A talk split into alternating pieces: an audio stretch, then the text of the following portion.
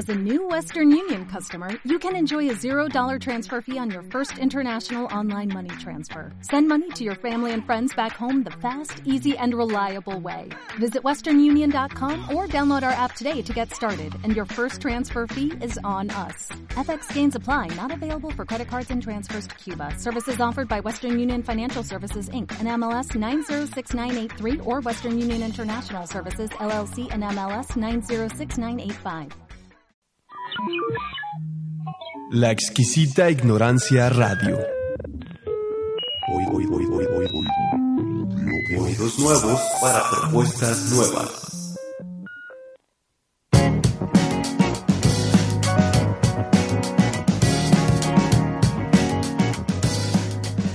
Zona Intermedia. Un espacio de diálogo sobre salud mental, cultura y sociedad. Este programa es producido por Instituto Forda y las clínicas Donald Winnicott de Psicoterapia para Adolescentes y Adultos y Picaboo de Psicoterapia Infantil.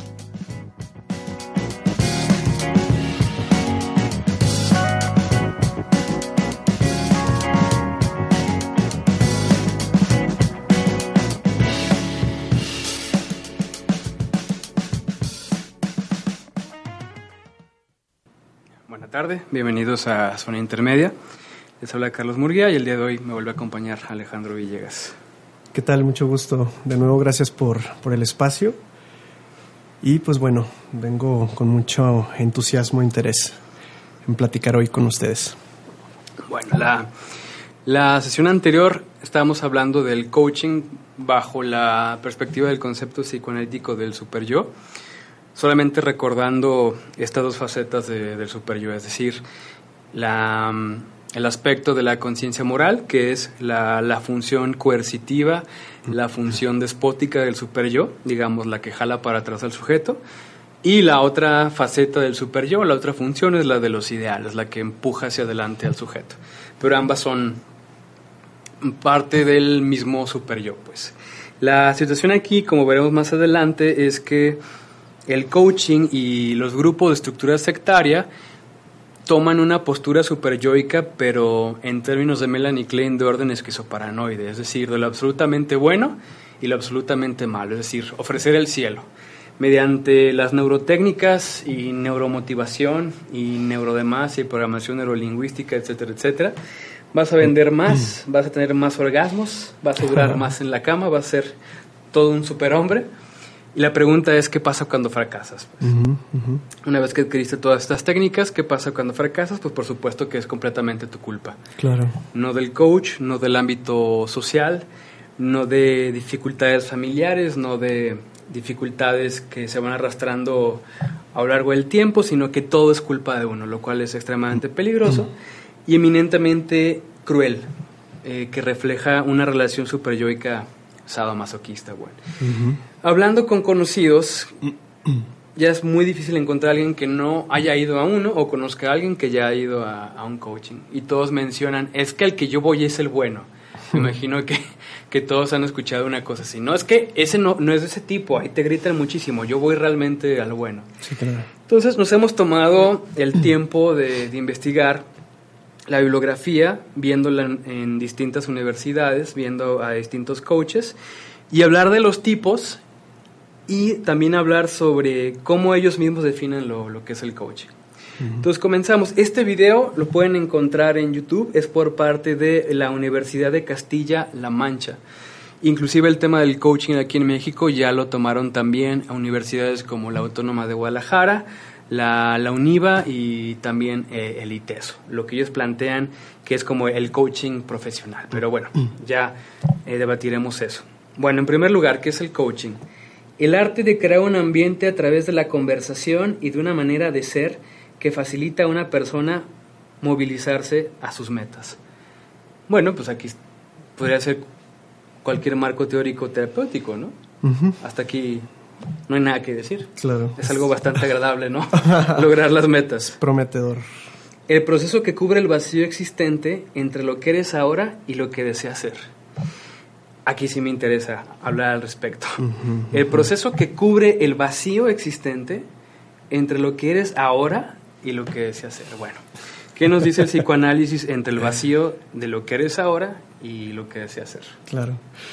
Bueno, pues ya de entrada en este, eh, en este segundo punto que conforma la definición de, de, lo que es el coaching, estamos resumiendo gran parte de lo que tú comentabas en el programa pasado, ¿no? Respecto a, a, los grupos con estructura sectaria y, a eh, la participación de, de un super yo eh, punitivo y, y, y, este, persecutorio aquí, ¿no? Ya de entrada, este punto me sorprende que está segregando al sujeto que, que va a ser como candidato, pues, a participar, a una postura de, de alguien que, que no tiene nada, ¿sí? O sea, ya, ya desde ahí la, la invitación parte de dar cuenta o de, o de que al sujeto le, le, quede claro que es una persona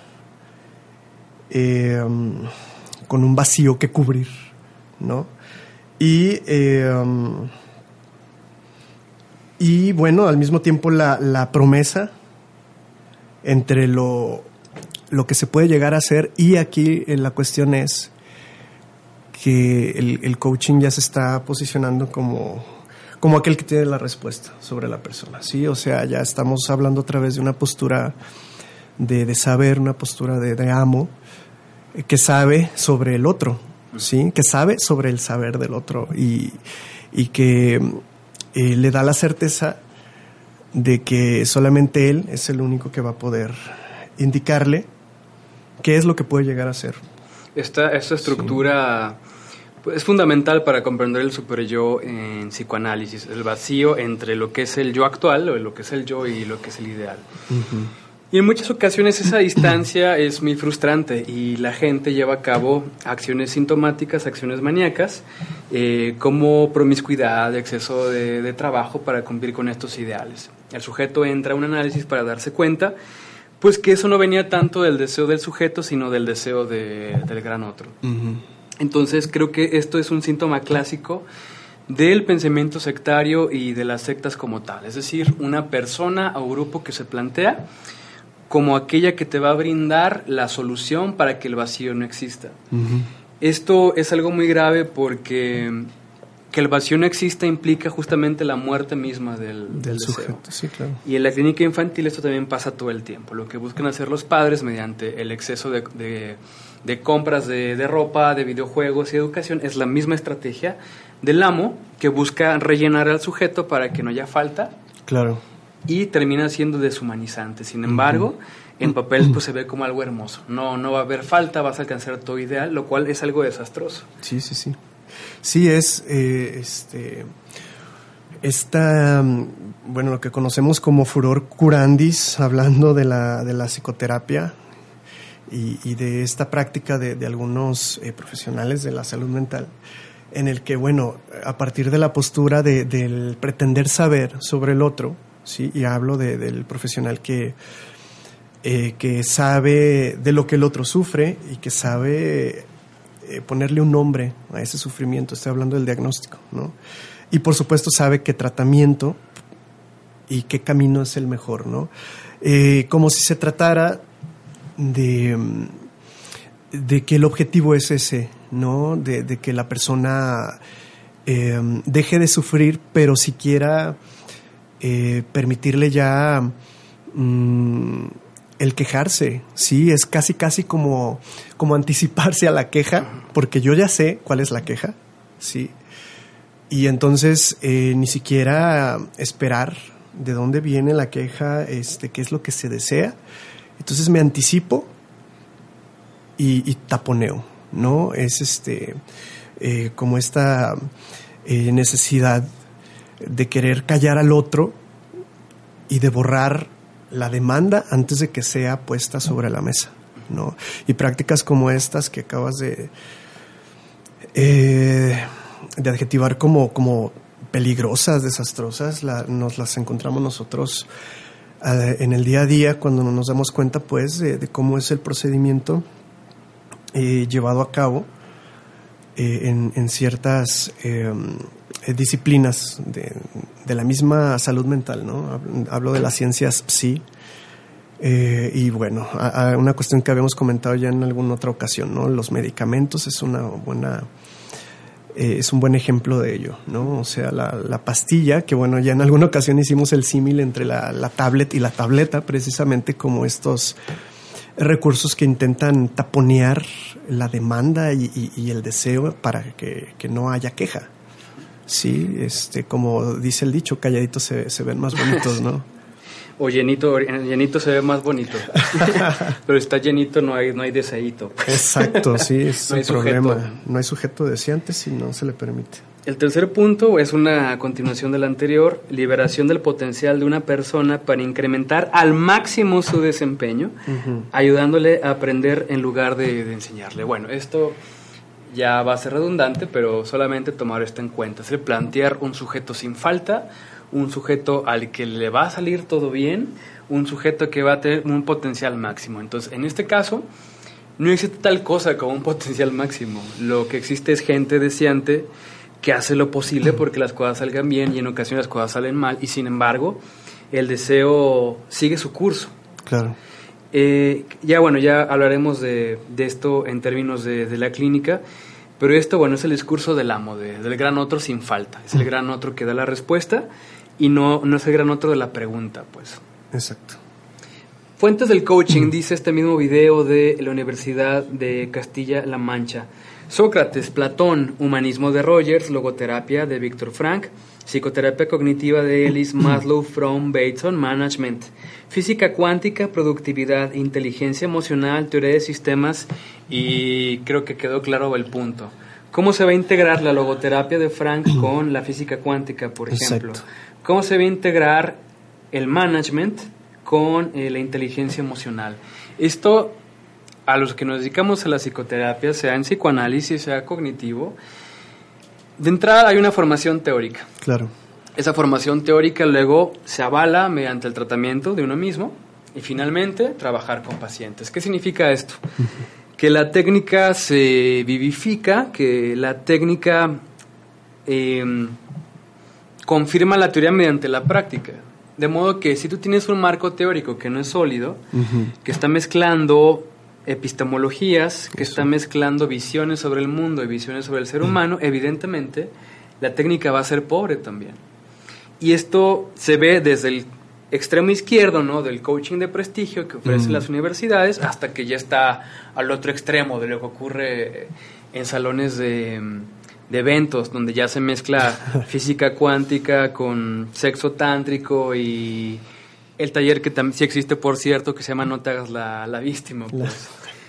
Entonces no hay, no hay un marco teórico, lo que hay es un sincretismo de cosas que son agradables en papel. Pues. Sí, claro.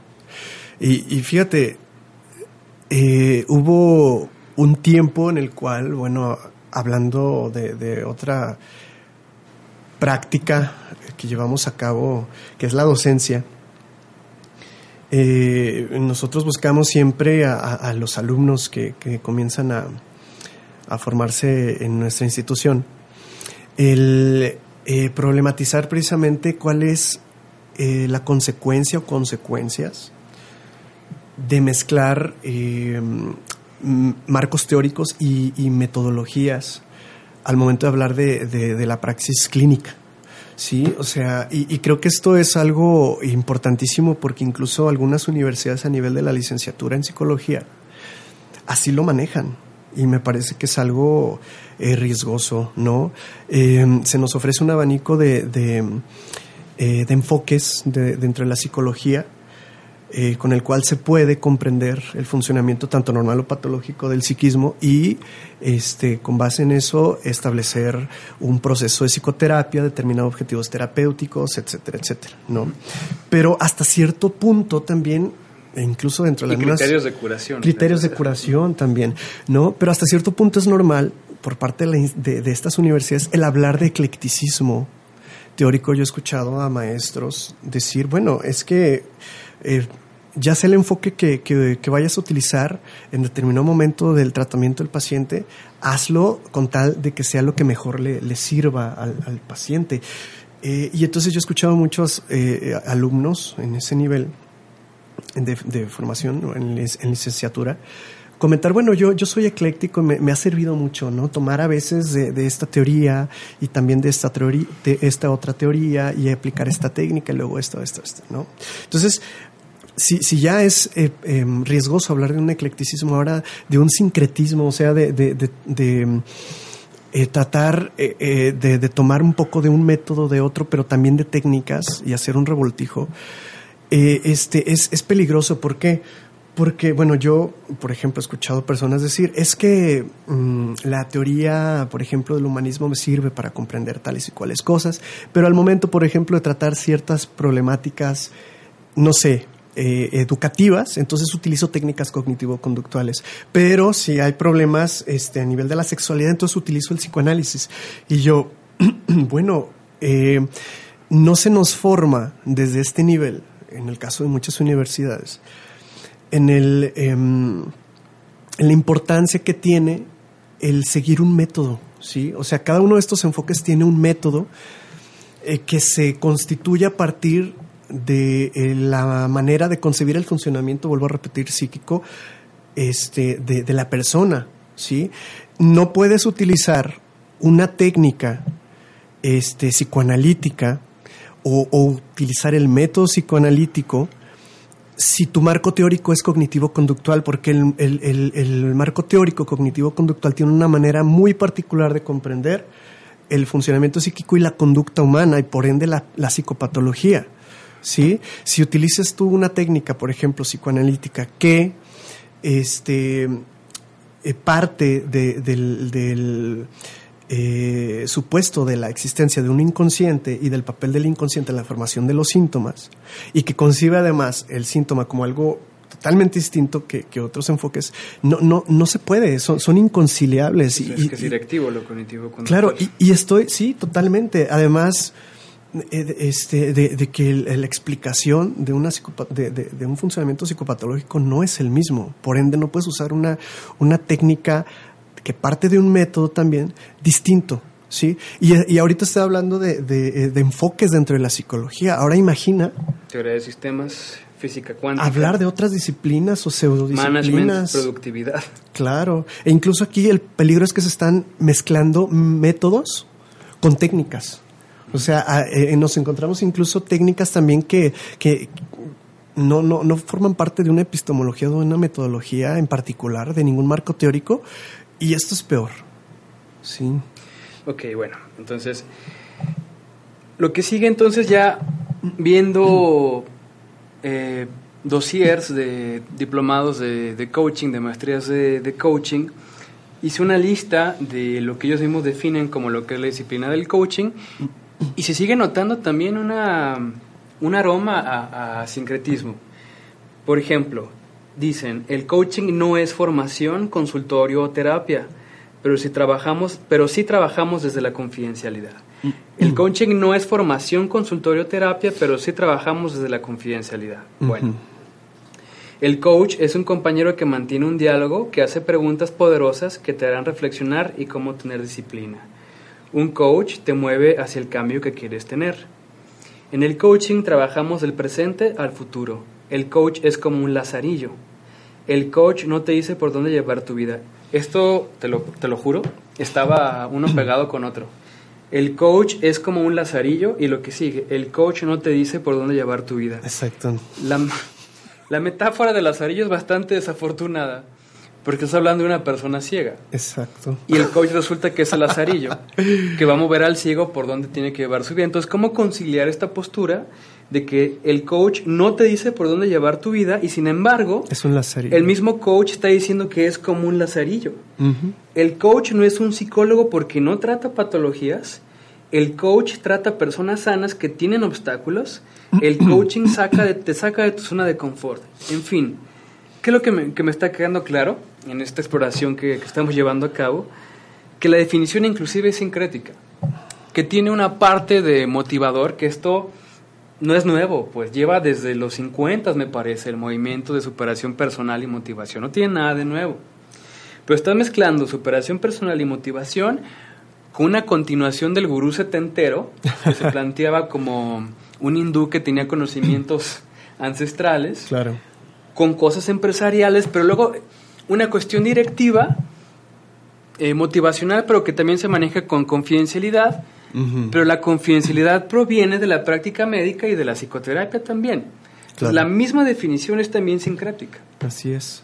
Y, y que no concilia de verdad ninguna este, de, de sus fuentes.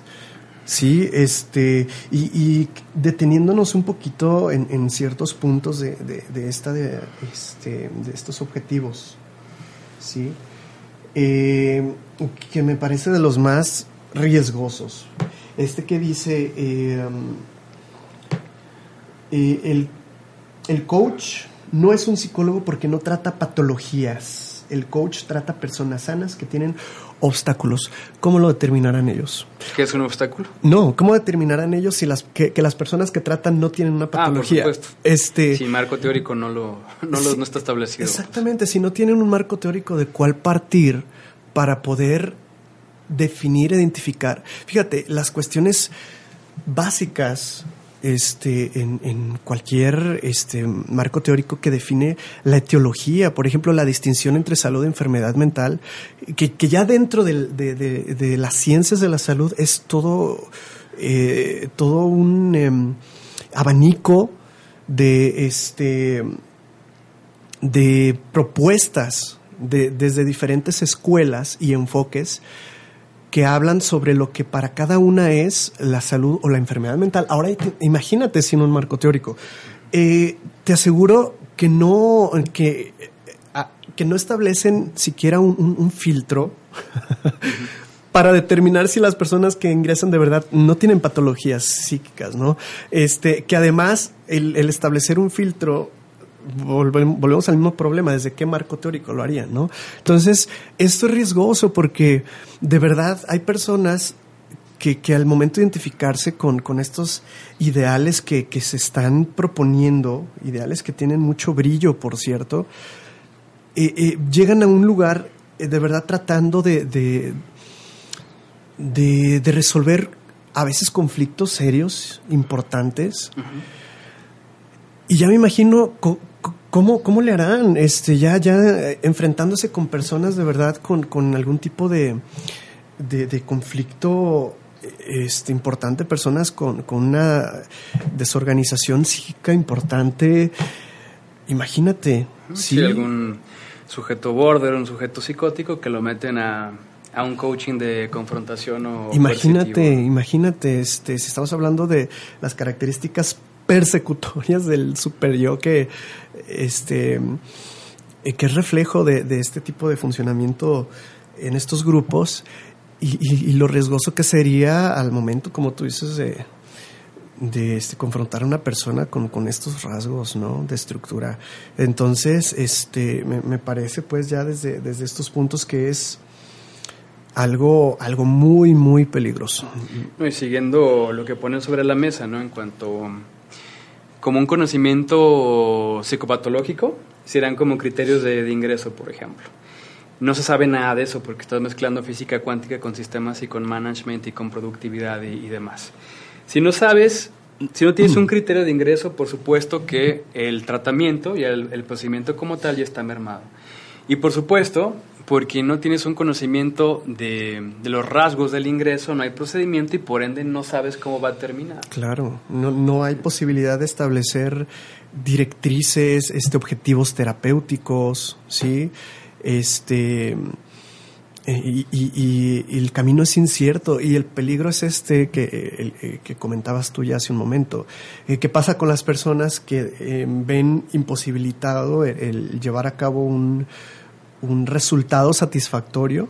Es tu culpa. Eh, claro, o sea, toda la severidad del super yo del participante volcado hacia sí mismo y, y- y le da todavía la certeza de que, de que es más mediocre todavía de lo que llegó. Eso estoy hablando de la percepción de, de, de- de la persona, de- no, no de que se, Solamente es tu culpa y de nada más. No está hablando de jefe de un, de un jefe corrupto, no se está hablando de malos sueldos, no se está hablando de condiciones laborales injustas, no se está hablando de contratos efímeros que tienes que firmar a los tres meses. No se está hablando de que en algunos trabajos ya es una práctica usual firmar tu renuncia desde una vez que comienzas. Entonces, ¿cómo carajo va a ser la culpa de la persona si hay condiciones laborales que también están de, la patada? Es algo peligrosísimo.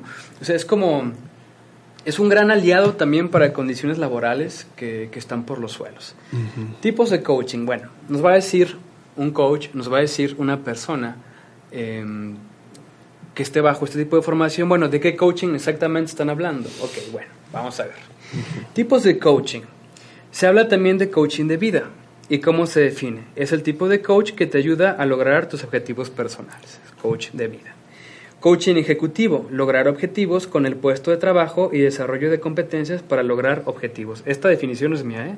Esa prosa no es mía, es de, esa página. Es el coaching ejecutivo. coaching de equipos de trabajo, que el equipo logre sus objetivos.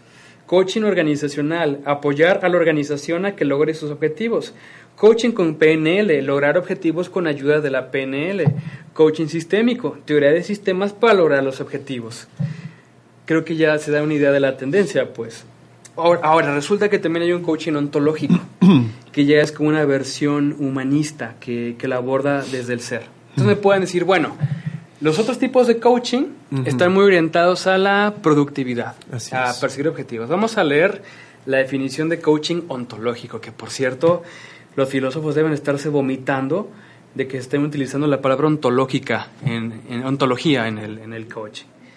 El coaching ontológico cuestiona con respeto la forma en que la persona y equipos perciben sus realidades y situaciones para permitirles cambiar estrategias estáticas que aunque en el pasado dieron buen resultado, ahora pueden no darlo, por nuevas posibilidades de ser y hacer que sean más efectivas para lograr los resultados deseados. ¿Deseados por quién? Volvemos a lo mismo.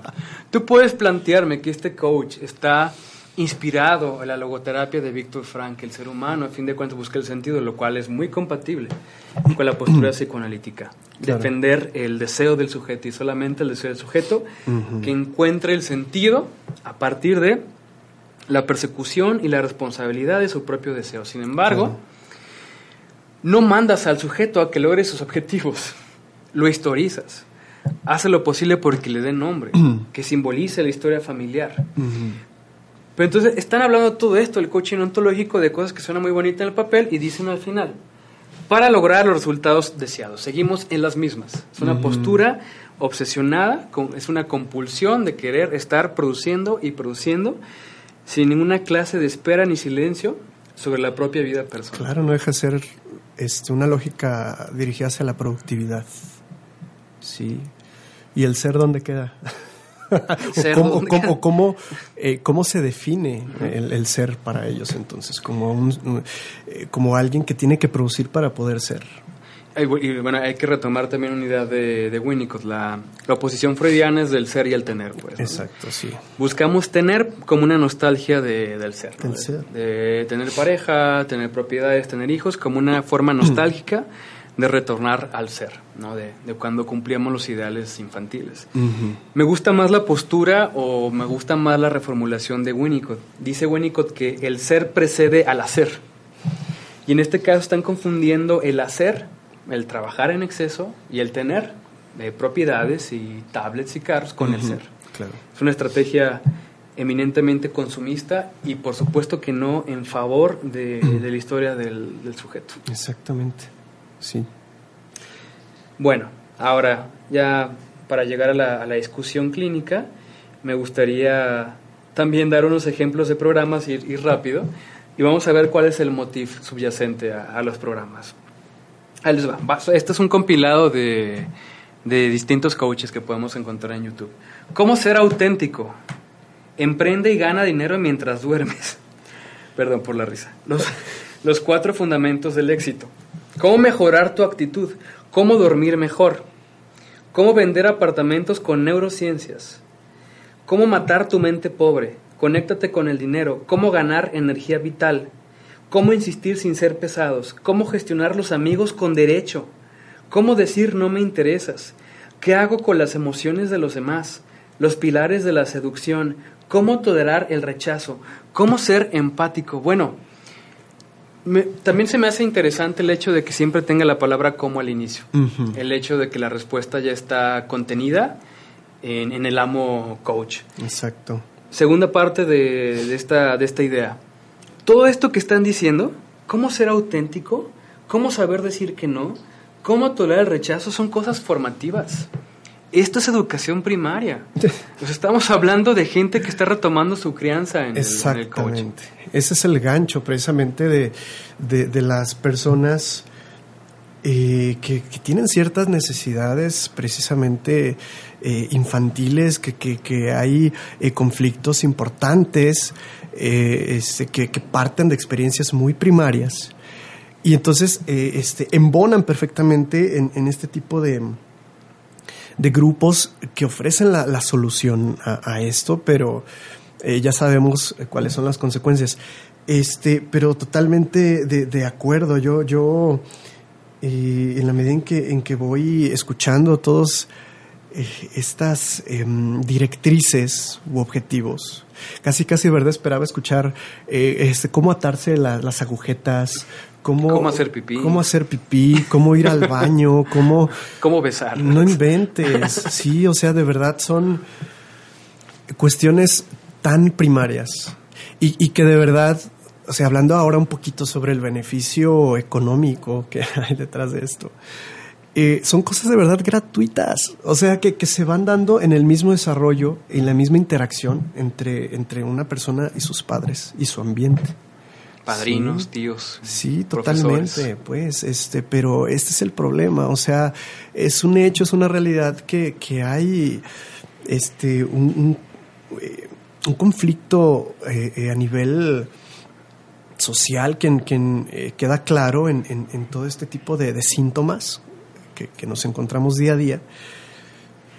Pero el riesgo de esto es que se mantiene o sea, si bien es cierto que debe de haber un proceso regresivo, la misma psicoterapia desde diferentes escuelas psicoanalíticas lo propone, hablando de Winnicott, sí, o sea, el proceso terapéutico que propone Winnicott es retornar a este eh, a tomar un em, proceso del desarrollo, eh, digamos, virtual a través de la transferencia, sí, para eh, de alguna manera eh, remendar aquello que, eh, que, no anduvo bien en el desarrollo adecuado. ¿no? Es como un borrón y cuenta nueva el proceso terapéutico y por supuesto que eso implica este, procesos regresivos, pero para poderlos sortear nuevamente con el acompañamiento psicoterapéutico y con el encuadre.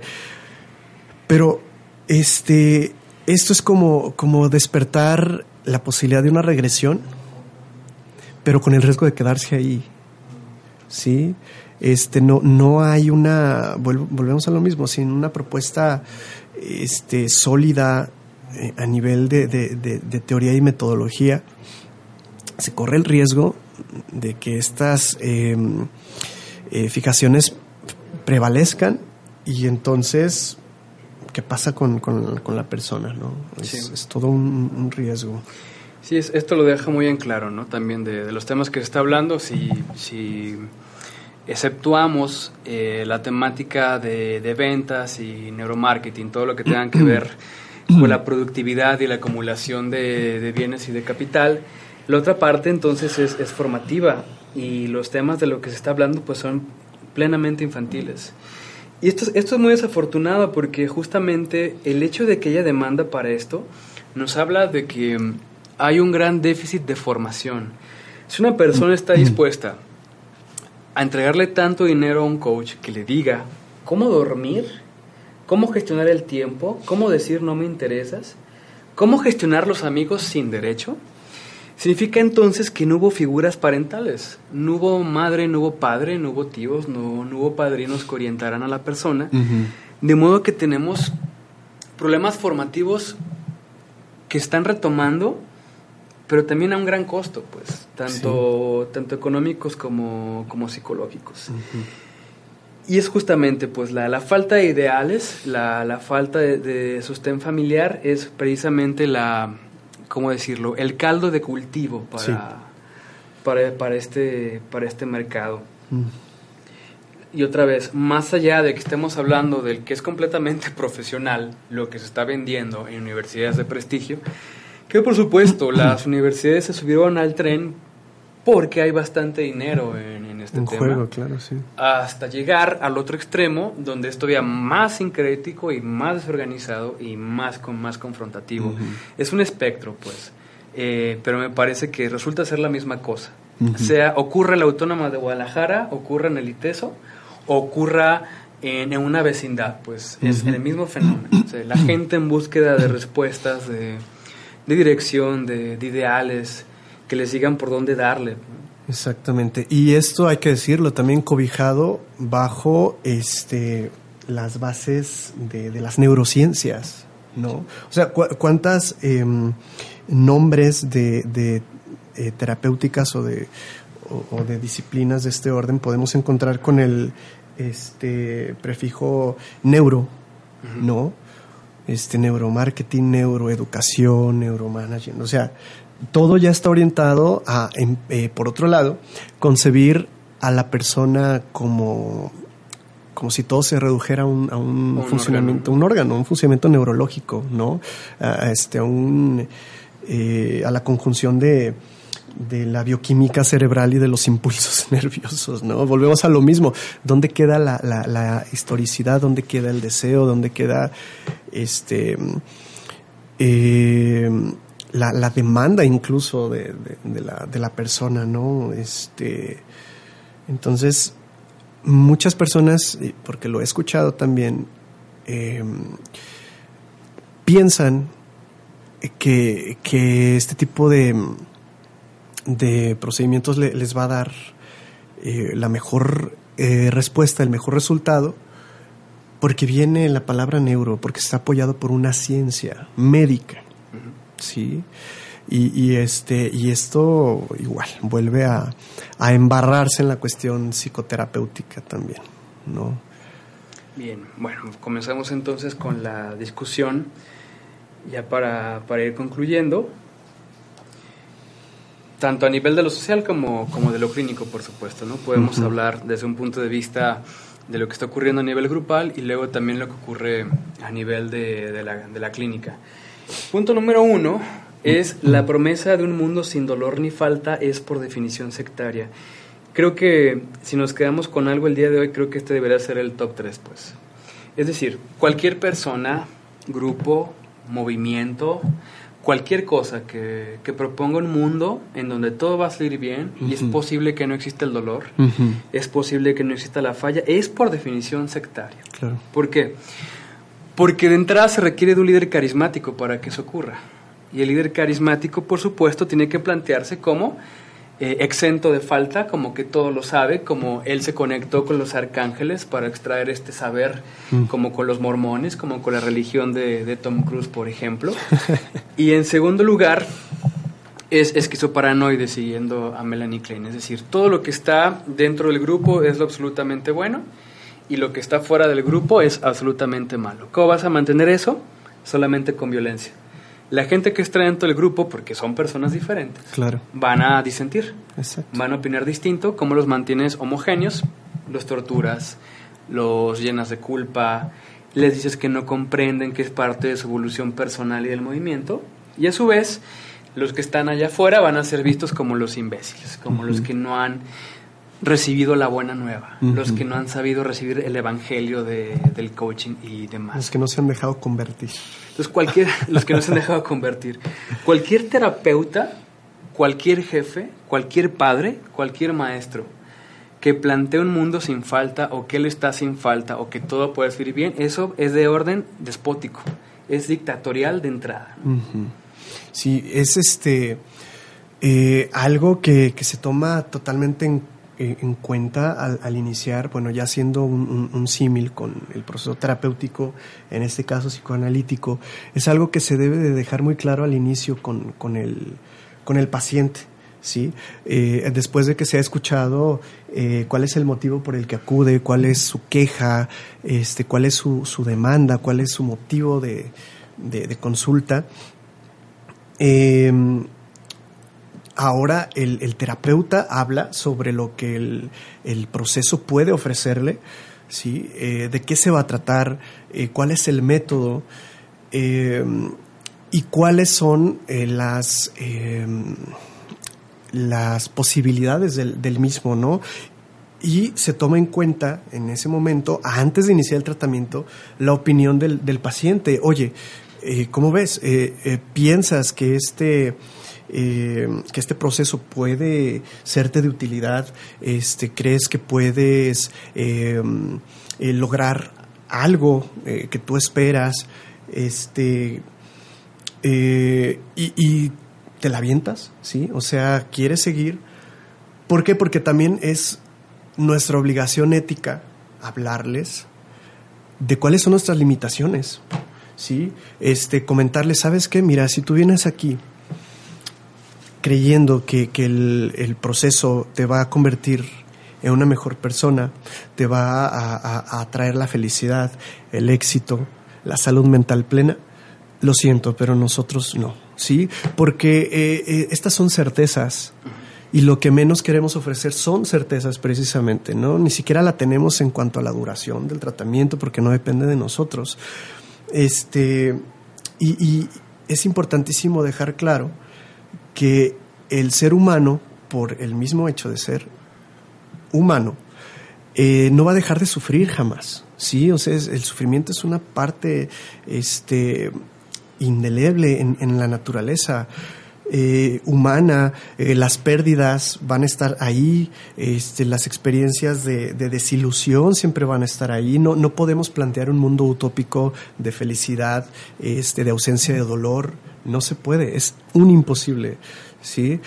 Lo que podemos proponer es la posibilidad de que esa persona pueda encarar esto desde otra perspectiva, desde una perspectiva que no lo tumbe, que no lo imposibilite este, a seguir adelante, es decir, asumir precisamente la, falta estructural, ¿no? Asumir que no lo podemos todo, asumir este, que no podemos alcanzar la felicidad plena, y, pero que no por eso podemos eh, este, eh, dejar de, vivir, de seguir adelante y de disfrutar, ¿no? Y de producir también en algún momento, pero que no se trata de, de, de nuestro objetivo, ¿no? El que produzca. Sí, esto es algo que también ya me gustaría comenzar a tipificar, vamos a llamarle parte de un optimismo maníaco. Mm. Justamente esta postura en donde mediante neurotécnicas y programación neurolingüística, autoafirmaciones, catarsis, grupal, se van a evitar afectos negativos como, como la tristeza, como, como la añoranza, etc. Claro. Y esto es bastante peligroso justamente porque una afectividad organizada tiene que ver justamente a partir de contrastes. Esto también Melanie Klein nos lo demostró con las dos posiciones, tanto esquizoparanoide como, como depresiva. Es decir, en la primera, que es la más desorganizada, la, la de orden eh, psicótico, todo es blanco y negro. Y por ende se puede plantear una vida idealizada donde, donde todo sale bien. Exacto. Y finalmente en la posición depresiva podemos hablar ya de una vida de contrastes, donde las cosas en ocasiones salen mal, donde la gente falla, donde uno también falla y sin embargo el sujeto está dispuesto a, continuar.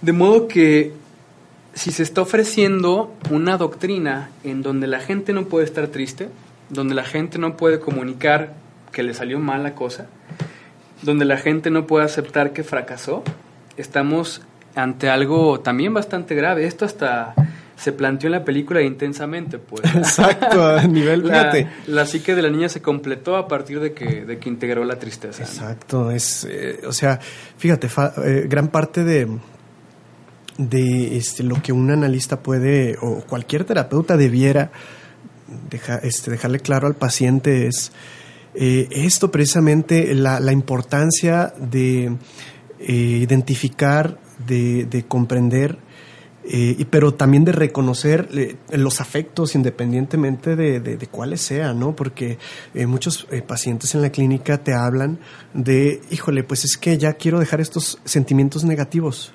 Y yo, bueno, ¿cuáles son los sentimientos negativos? Ya los nombramos, la tristeza, el enojo, la culpa, la angustia, ¿sí? no se puede en primer lugar, no se puede dejarlos a un lado y, y en segundo lugar son eh, necesarios, movilizan. La angustia, lo dijo Freud y lo han dicho este, otros tantos este, psicoanalistas y teóricos postfreudianos. Eh, la angustia es necesaria para que haya una movilización del psiquismo, para que haya puesta en marcha de, de, recursos cada vez más adaptativos para resolver problemas, ¿sí? Este, la frustración es importantísima para dar lugar a, ese mismo proceso del desarrollo psíquico. Este, la falta, lo sabemos, este, es, es necesaria para que el deseo se movilice. Eh, el, el, miedo es, tiene eh, incluso eh, en metas de autoconservación, sí, la tristeza es igualmente necesaria. Me, me, da risa lo que comenta sobre la película intensamente, bueno, porque ah, este, lo vemos tan claro ahí, pues, o sea, una película que va dirigido a, niños y de verdad me parece que ellos lo comprenden mejor que muchos de nosotros. Este, pero no, no se trata de borrar este, el, el, fracaso, no se trata de borrar la tristeza, no se trata de borrar la angustia, ¿sí? Es reconocerla y saber, este, encararla y sacar provecho. La culpa incluso también es, es necesaria y culpa reparatoria. O sea, es lo que nos permite ser empáticos con, con el otro, ponernos en su lugar y, y, enmendar. No podemos borrarla así de, de tajo, no, no se puede.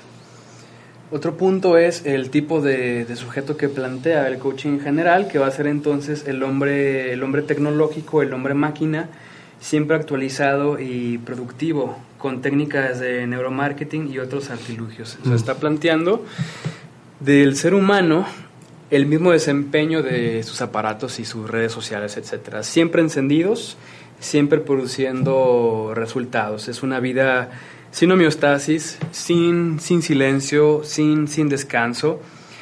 Y lo cual también, como ya lo dijimos, pues resulta grave y peligroso porque esta misma postura tecnocrática, obsesionada con, con el consumo, con el desempeño, con la venta, también ya se tradujo al ofrecimiento de, de, los niños y esto también es todavía más grave. Exactamente. Que ya dedicaremos programas solamente de eso. Uh -huh. Vamos a hacer un tráiler aquí.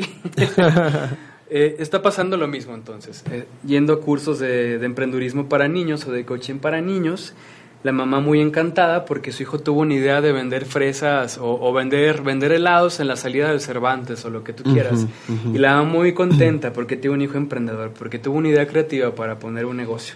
Claro. Y sin embargo el niño pues le da patadas en las espinillas a la mamá, no sabe eh, defecar en el mismo sitio y demás problemáticas que son de base antes de siquiera pensar que el niño tenga ideas de negocio. Exactamente, sí, no, no cuenta con, con habilidades este, eh, tan básicas para la, la, la, adaptación y convivencia con el semejante, no, no, no posee recursos psíquicos que le permitan, por ejemplo, tolerar con la frustración y bueno, ¿Trolear? esto, ¿mande? Trolear con la frustración. No, tolerar la frustración. Este, y bueno, esto abre otro abanico de, de, de temas como, por ejemplo, este, las altas capacidades, por ejemplo, ¿no? Que tiene que ver con niños con, esto precisamente con una, este, con ciertas capacidades cognitivas destacadas. Pero volvemos a lo mismo, son niños que ante cualquier frustración se desbaratan. Sí, este. Baja psicomotricidad. Exactamente, ¿no? Y nosotros lo vemos día a día con, este, con, con todos los chicos, ¿no? Con, con, los que trabajamos. Este, cuestiones tan básicas como el jugar, como recortar, como trepar, como correr, de verdad, se pierden. Sí. Sí. Y bueno, para terminar, el fenómeno del coaching significa un duro golpe para la psicología clínica puesto que el concepto de psicoterapia resulta obsoleto frente a estas convicciones del presente para el futuro y el sincretismo teórico. Mm. De por sí ya la psicoterapia ante la imagen pública no era, no era positiva, uh -huh. justamente por mala praxis de psicólogos clínicos que no tenían formación especializante, uh -huh. que estaban mezclando, veto a saber, eh, conocimientos de constelaciones con psicoanálisis, con flores de Bach y homeopatía, y entonces uh -huh. ya la imagen pública de, de, la psicoterapia ya estaba mal. ¿no? Claro. Entonces ya era difícil que la gente confiara en un proceso terapéutico. Uh -huh. Pero llegamos entonces, desde los últimos 10 años, pero ahorita que llegamos a esta parte culminante del coaching, uh -huh. he prestado atención a, a los comentarios en YouTube y otras redes sociales y en Facebook. Y la gente está diciendo que ya no tiene sentido ir a psicoterapia. Claro que mejor voy con el coach porque yo no quiero hablar de mi pasado, yo, yo no estoy enfermo y solamente quiero cumplir con mis objetivos. De, del aquí de la hora también, ¿no? Este, que fue uno de los puntos que leímos más atrás, este, que el coach no eh, parte precisamente de, de, de, la actualidad hacia el futuro, ¿sí? Y la historia y lo de atrás, ¿sí? Este, y como tú comentas, ya, ya de por sí había un, una dificultad este, en, la aceptación de, eh, en cuanto a la importancia que tiene un proceso terapéutico. Ya ahorita no estamos hablando del psicoanálisis, estamos hablando de, toda la psicoterapia en general, pero por supuesto que parta de un, de un marco teórico, ¿sí? Sólido.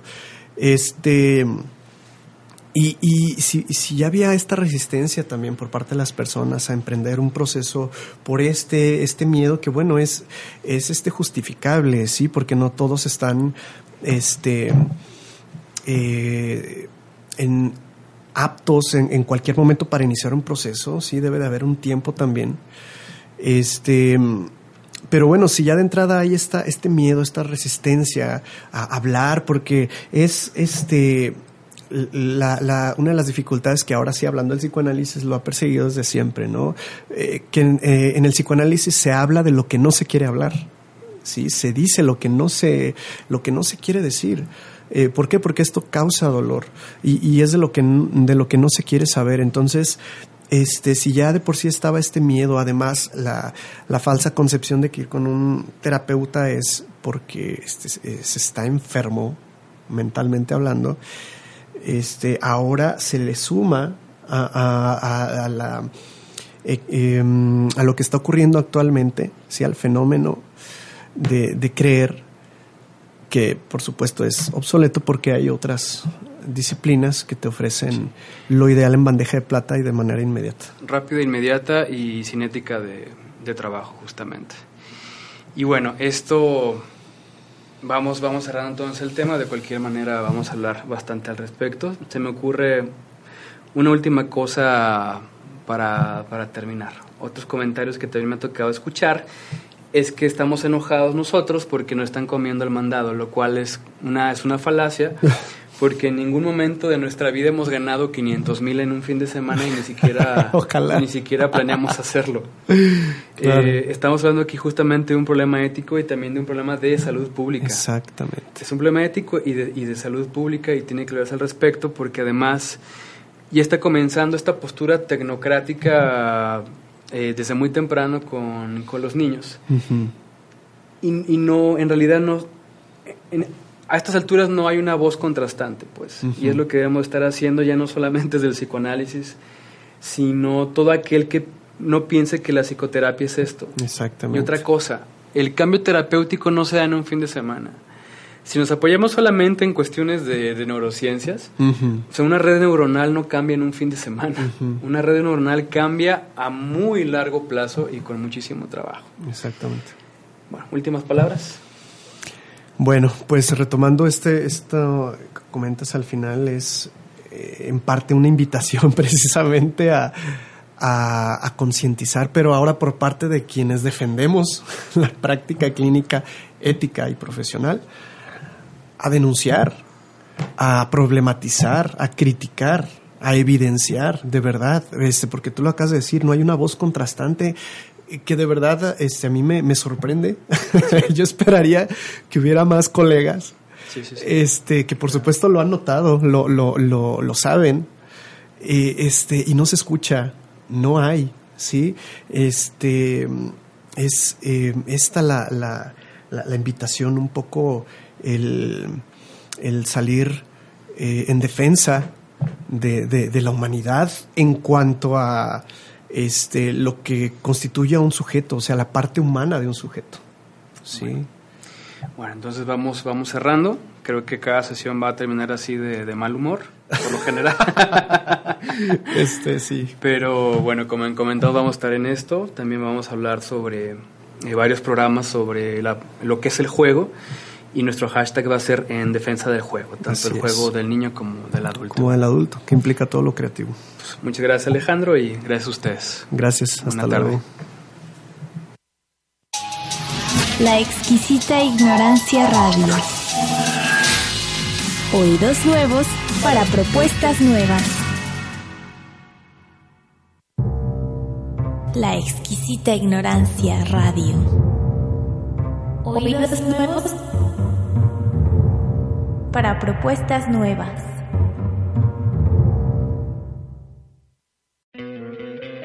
¿No te encantaría tener 100 dólares extra en tu bolsillo? Haz que un experto bilingüe de TurboTax declare tus impuestos para el 31 de marzo y obtén 100 dólares de vuelta al instante. Porque no importa cuáles hayan sido tus logros del año pasado, TurboTax hace que cuenten.